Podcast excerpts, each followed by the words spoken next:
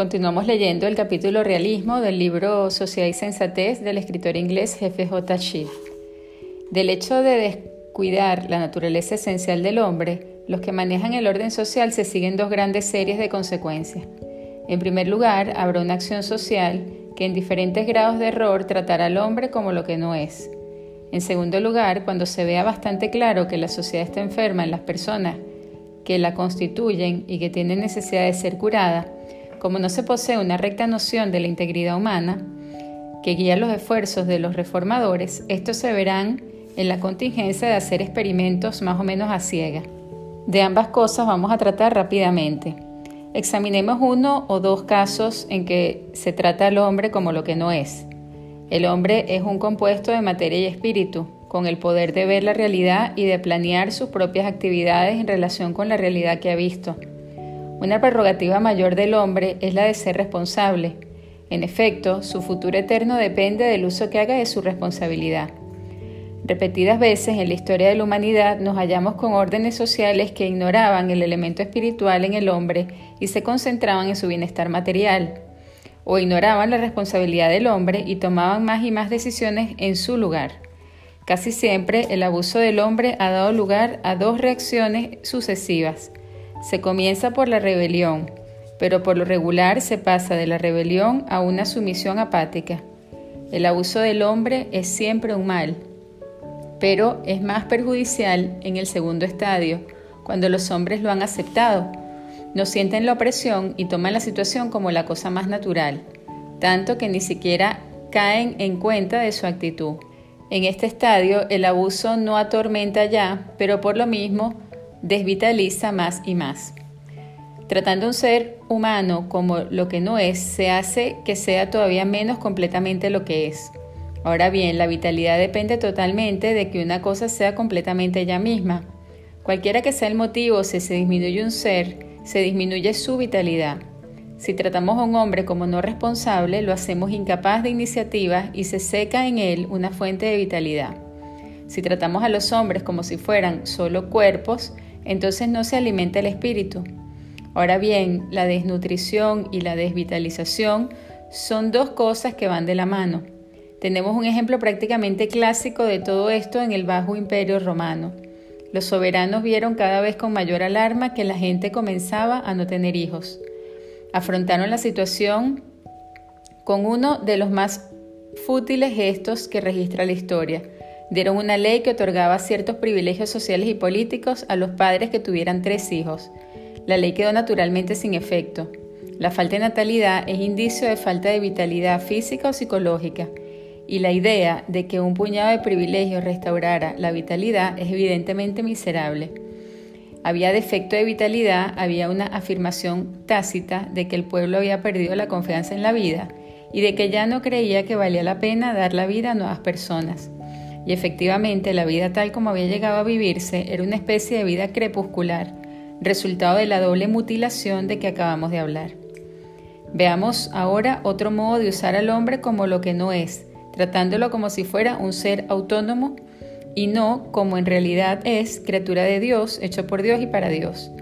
Ya hemos visto el error de Marx acerca del hombre existencial en el asunto de la propiedad. Todavía cometió un error más profundo acerca del hombre existencial en materia de religión. También esta debía abolirse. He dicho que era este un error acerca del hombre existencial, y esto por razones sumamente obvias.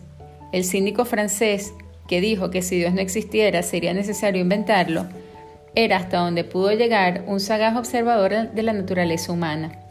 Había observado que los hombres pierden el principal motivo de buen comportamiento cuando pierden la fe en Dios. Y Marx lo había podido también observar, pero en nivel más profundo cometió el mismo error que había cometido acerca de la propiedad.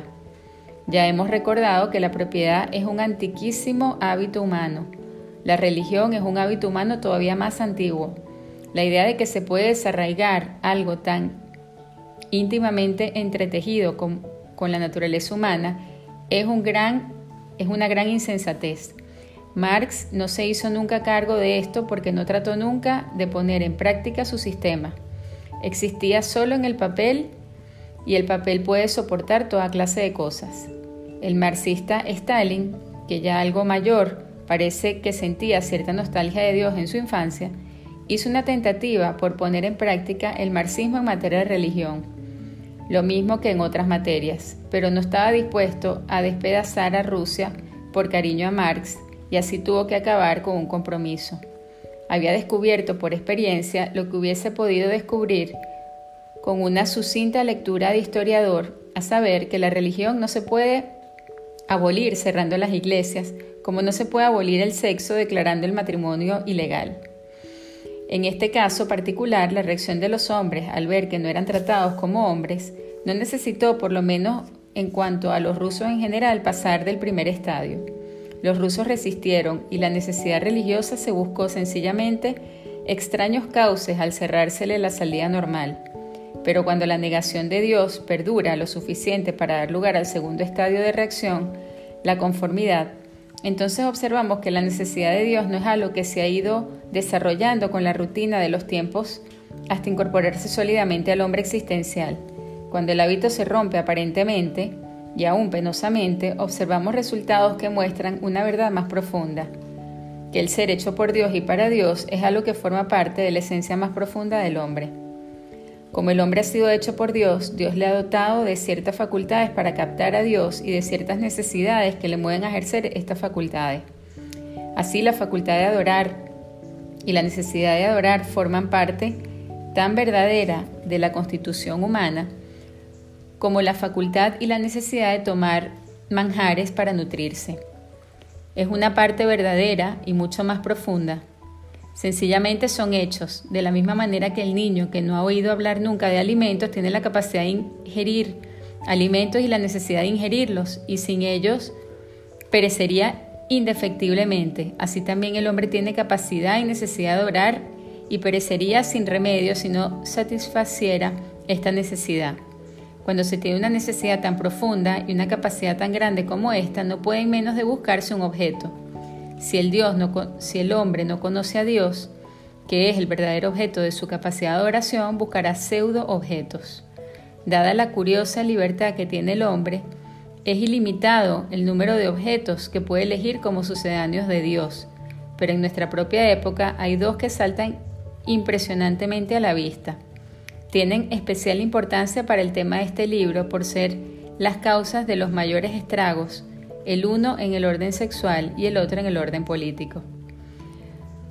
Un hombre y una mujer que se enamoran sin conocer nada de Dios se hacen casi inevitablemente objeto de mutuo de esa facultad de adoración que tienen como seres humanos que son y que por falta de un verdadero objeto actúan ellos como un tormento. Se adoran mutuamente. Cada uno espera del otro lo que de hecho solo Dios puede dar una satisfacción total de todas sus necesidades más profundas.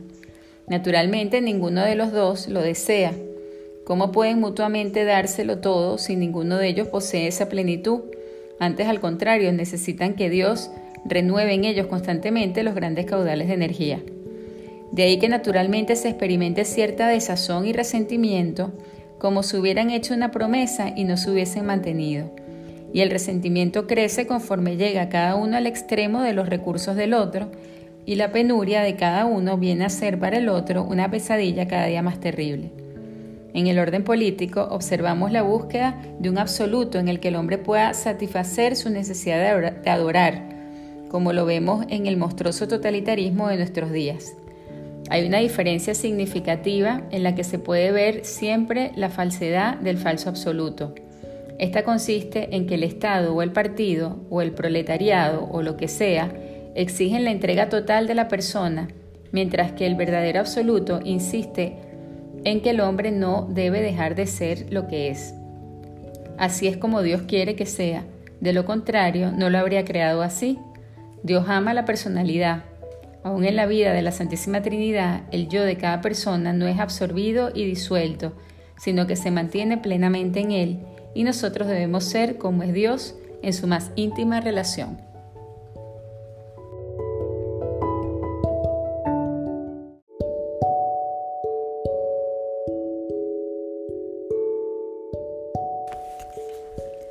Al comparar al hombre esencial y al existencial, no entendemos comparar al hombre como es en realidad con el hombre, como debiera ser. No comparamos la realidad con un ideal, comparamos una realidad con otra. El hombre esencial es la realidad del hombre en cuanto hombre. El hombre existencial es la realidad del hombre como tal o cual individuo. Los dos son igualmente concretos, igualmente reales. Para el bienestar del hombre es esencial que las dos series de hechos estén en armonía. Al comparar al hombre existencial con el hombre esencial podemos distinguir entre los elementos de los hombres que están en armonía con la naturaleza humana y los que están en contradicción con ella. Estos últimos, cualquiera que sea la sensación que den de libertad y de agrandamiento, en realidad hacen al hombre menos hombre. Como ya lo hemos visto, el hombre es él mismo cuando toma sus propias decisiones a la luz de la realidad tal como él mismo la ve. Pero a fin de cuentas el hombre es deficiente no ve la realidad totalmente como es y, caso que lo haga, no siempre toma sus decisiones a la luz de lo que ve. En primer lugar, el hombre mismo debe trabajar por corregir sus defectos y a veces será necesario que otros lo hagan por él, como por ejemplo cuando las faltas de algunos son causa de grave injusticia para con otros o cuando el bien común sufre más de lo que se puede tolerar. Sea que nos ocupemos de nuestros defectos o de los de otros, tiene para nosotros importancia vital conocer la esencia del hombre. Nuestro objetivo no ha de ser modificar al hombre en la forma que a nosotros mismos nos agrade, sino restituirlo según la integridad de su propia naturaleza. De la misma manera que el médico que trata una pulmonía procura curar el pulmón dañado y no precisamente dar al paciente un tercer pulmón. Tratándose del cuerpo es más fácil pues existe un perfecto acuerdo de lo que la integridad del cuerpo es. No es tan fácil, aunque no menos esencial, conocer lo que es una norma moral, psicológica o espiritual. Si el reformador de sí mismo, de otros individuos o de la sociedad no conoce la verdadera naturaleza del hombre, hará necesariamente una de dos cosas. O bien tratará los síntomas que le parecen especialmente molestos de modo que dejen de molestar al hombre mismo, o a los otros, o a la comunidad o bien, si ve la necesidad de un plan más general, es casi cierto que tratará de rehacer al hombre conforme a cierta imagen, posiblemente la de su mejor yo, que a él le parezca más deseable. La república ideal de Platón, como alguien lo ha observado, es un estado organizado según la imagen de Sócrates, y podemos suponer, sin ninguna dificultad, que antes de escribir el libro había ya Platón rehecho a Sócrates según su propia imagen. Ya hemos visto la frivolidad que supone un tipo de reformador que dice yo lo arreglaré. Debe procederse con realismo para ver que es necesario conocer la naturaleza que se quiere restaurar en el hombre y debe procederse con reverencia para ver que no pueda haber mayor aspiración que la de restituir al hombre a su propia excelencia. Con esto volvemos de nuevo a la reverencia, la cual debe considerarse como vitalizadora, no como paralizante. La reverencia no ha de ser rígida, sino viva. La reverencia no significa que no podamos ver lo cómico que hay en el hombre y sonreír a su vista, aunque no podamos ver la debilidad del hombre y hacer algo para remediarla. La reverencia para con un poeta exige que le digamos que su poema es malo si lo jugamos tal, pues en este caso alabarlo sería tratarlo de forma irreverente. La reverencia no significa vacilar y dar vueltas alrededor de las cosas por temor de hacer daño. Podemos observar en un cirujano lo que debe ser la reverencia. Para él, reverencia significa darse plena cuenta de la situación y si la operación es absolutamente necesaria, ver dónde se ha de cortar y luego hacer el corte limpio y con decisión. Si anduviera indeciso, temblando, titubeando por reverencia, probablemente acabaría con el paciente. Conviene notar que también forma parte de la reverencia preguntarse si hay o no necesidad de operar. No debemos lanzarnos a la ligera a rehacer a los otros. Si nos decidimos por la acción, vuelve a intervenir la reverencia para con la esencia del hombre.